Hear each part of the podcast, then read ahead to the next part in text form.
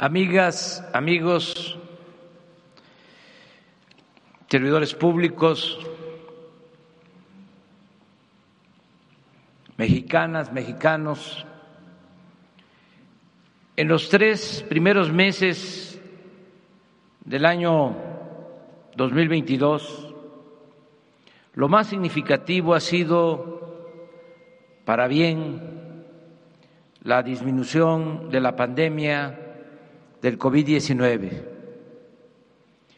Es cierto que otra causa externa, la invasión de Rusia a Ucrania, está produciendo trastornos en lo económico y humanitario.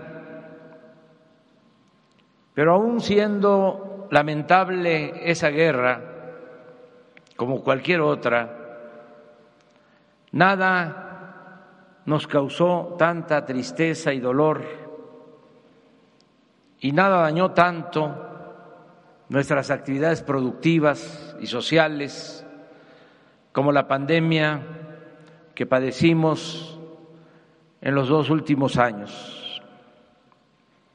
Sin embargo, con el apoyo del pueblo y con la imaginación el trabajo y la honestidad de los servidores públicos, estamos saliendo adelante y viviendo tiempos de esperanza y transformación. En épocas de normalidad política no es tan complicado el oficio del gobernante lo difícil, pero al mismo tiempo sublime, es hacerlo bien en periodos de adversidad.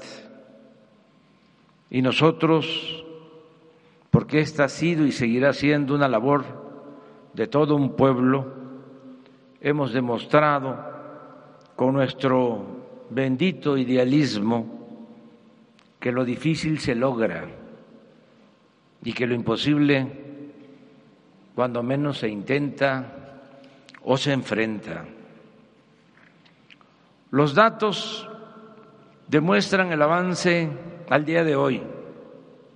Están inscritos en el Seguro Social 21 millones de trabajadores, una cifra histórica, al igual que el salario promedio que es de 14 mil 70 pesos mensuales. Desde que llegamos al gobierno, el salario mínimo ha aumentado 71% en términos reales. Con ello, su poder adquisitivo se ha incrementado por primera vez en más de cuatro décadas. El año pasado las remesas fueron de 51.594 millones de dólares y siguen aumentando como nunca. En este primer trimestre han crecido en 18% en relación con el mismo periodo del año anterior.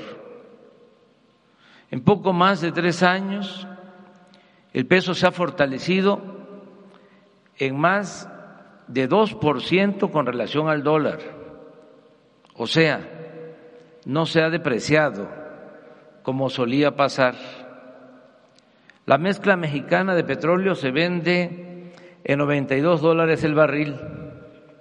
La economía se está recuperando. El año pasado crecimos 5%, casi lo mismo que Estados Unidos.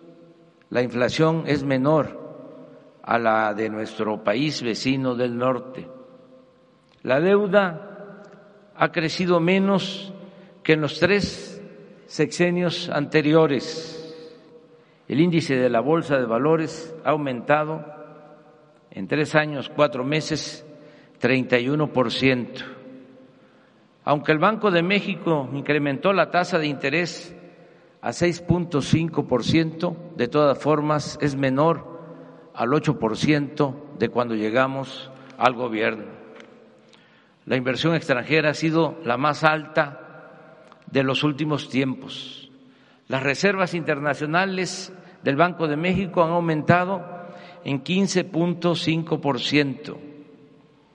En 2022, hasta el día de ayer, han ingresado a la hacienda pública un billón cuatrocientos cuatro mil novecientos veintiocho millones de pesos, es decir, un incremento en comparación con el año pasado de ciento treinta y un mil doscientos ochenta y dos millones de pesos, dos punto cinco de aumento en promedio, en términos reales. Estamos conscientes que fue un acierto el haber renovado el tratado comercial con Estados Unidos y Canadá. Ahora México es uno de los países más atractivos del mundo para la inversión, el desarrollo económico y el comercio. Un dato, a pesar de la pandemia, en tres años el comercio agroalimentario con Estados Unidos pasó de 47 mil 400 millones de dólares a 64 mil millones de dólares, un incremento del 35 por ciento. En cuanto a la infraestructura para el desarrollo nacional y la creación de empleos, informo que cumplimos con inaugurar el Aeropuerto Internacional Felipe Ángeles, obra emblemática.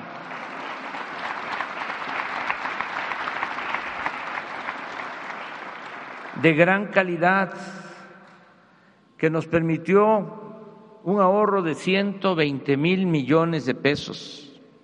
Se terminó en tiempo récord con las manos de trabajadores de la construcción, mujeres y hombres, obreros, ingenieros militares y con la participación de empresas y proveedores nacionales y extranjeros. Añado que los ingenieros militares están por iniciar la construcción del Aeropuerto Internacional de Tulum, Quintana Roo, que entrará en operación a finales del año próximo. Hemos venido garantizando el mantenimiento de los 40.500 kilómetros de la red de carreteras del país, con una inversión hasta finales de este año de 44 mil millones de pesos. Lo mismo se ha hecho con la construcción de nuevas carreteras, ampliación de autopistas, puentes, libramientos, viaductos y caminos rurales. Destaco que este año se terminará la carretera de Oaxaca a Puerto Escondido, la autopista La Pera, Tepoztlán, Cuautla, la de Estación Chontalpa hacia Malpaso, Chiapas, y los caminos rurales de Tamazula a Canelas, en Durango, de Badiraguato, Sinaloa, a Guadalupe y Calvo, Chihuahua, de la Yesca, en Nayarit, el camino de Tayoltita, Durango, a San Ignacio, Sinaloa, de Tlapa a Marquelia, en Guerrero, y el que va de la presa El Cajón a Guadalupe Ocotán, en Nayarit, así como 130 caminos de concretos de concreto construidos por los pueblos de Oaxaca. En materia de trenes, estamos comprometidos a revertir el tremendo daño causado al país por la privatización de los ferrocarriles y la desaparición de este transporte de pasajeros que formaba parte de la historia nacional. El compromiso es dejar operando a finales de nuestro gobierno 2.600 kilómetros de trenes de carga y pasajeros. Ya se concluyó el tren suburbano de Guadalajara, está por iniciar la línea a Tlajumulco, también en Jalisco. El año próximo terminaremos el de Toluca a Observatorio, en la Ciudad de México, y el de Lechería, que permitirá llegar en 45 minutos desde la estación de Buena Vista, en el centro de la Ciudad de México, al Aeropuerto Internacional Felipe Ángeles. También están en proceso de construcción o por licitarse tramos que suman mil kilómetros, como la reconstrucción de las vías del tren de Palenque a Coatzacoalcos, el ramal de Estación Chontalpa a Dos Bocas, el ferrocarril del Istmo y el de Istepec a la frontera con Guatemala. Asimismo, a finales del año próximo estarán concluidos los 1.500 kilómetros de vía férreas del tren Maya y estaremos iniciando la operación de este importante medio de transporte que beneficiará a la población de cinco estados del sureste de la República. De los avances en el sector energético, destaco lo siguiente.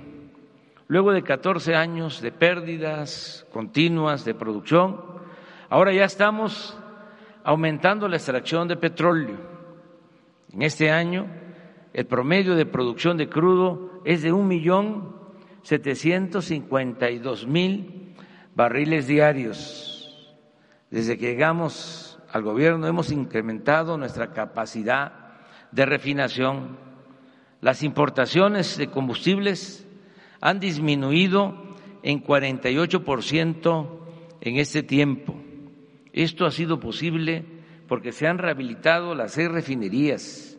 Se compró la de Deer Park en Texas. En julio estará en operaciones la nueva refinería de Dos Bocas, la refinería Olmeca de Paraíso, Tabasco. ¿Verdad, Rocío?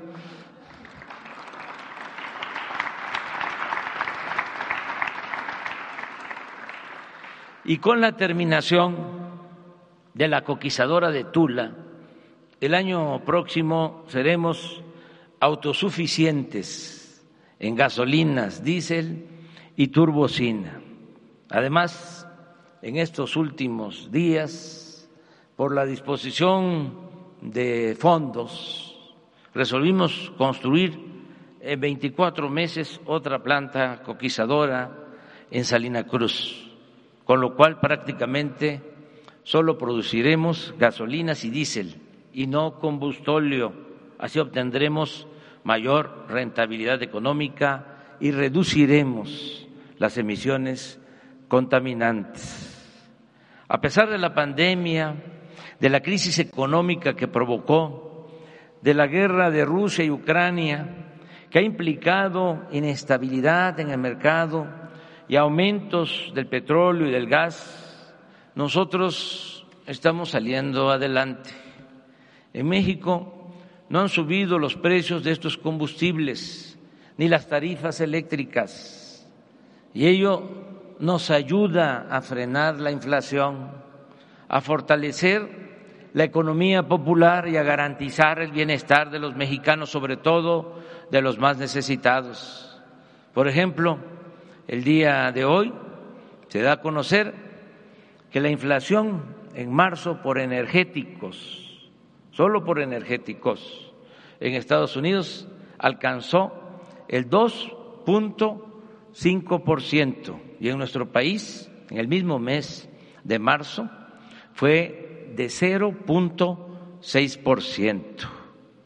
En estos tiempos, no solo estamos rescatando el petróleo, sino también nos encontramos luchando por recuperar el control de la nación sobre la industria eléctrica, tanto para garantizar la soberanía energética del país como para tener un abasto de electricidad estable, confiable y con precios justos, a salvo de circunstancias terribles como las que se han presentado en Texas y las que se viven en algunos países de Europa como consecuencia de privatizaciones salvajes de la industria eléctrica. Recordemos que la Comisión Federal de Electricidad fue fundada por el presidente Lázaro Cárdenas del Río y que el presidente Adolfo López Mateos nacionalizó la industria eléctrica para llevar la electricidad a los pueblos más apartados de México y a los hogares más pobres. Esos lugares y esos hogares que las empresas privadas que a las empresas privadas no les interesa atender y que se verían incapacitados para pagar el recibo de la luz si continuara imperando el afán empresarial de lucro y de ganancia y no el servicio en beneficio del pueblo. En estos días está en debate para su aprobación o rechazo nuestra propuesta de reforma a la Constitución para que la nación recupere el control de la industria eléctrica nacional. Son tiempos de definición y sin medias tintas los legisladores tendrán que decidir si se colocan como defensores de los intereses de las empresas particulares nacionales y fundamentalmente extranjeras o si optan en los hechos por ser auténticos representantes del pueblo y de la nación.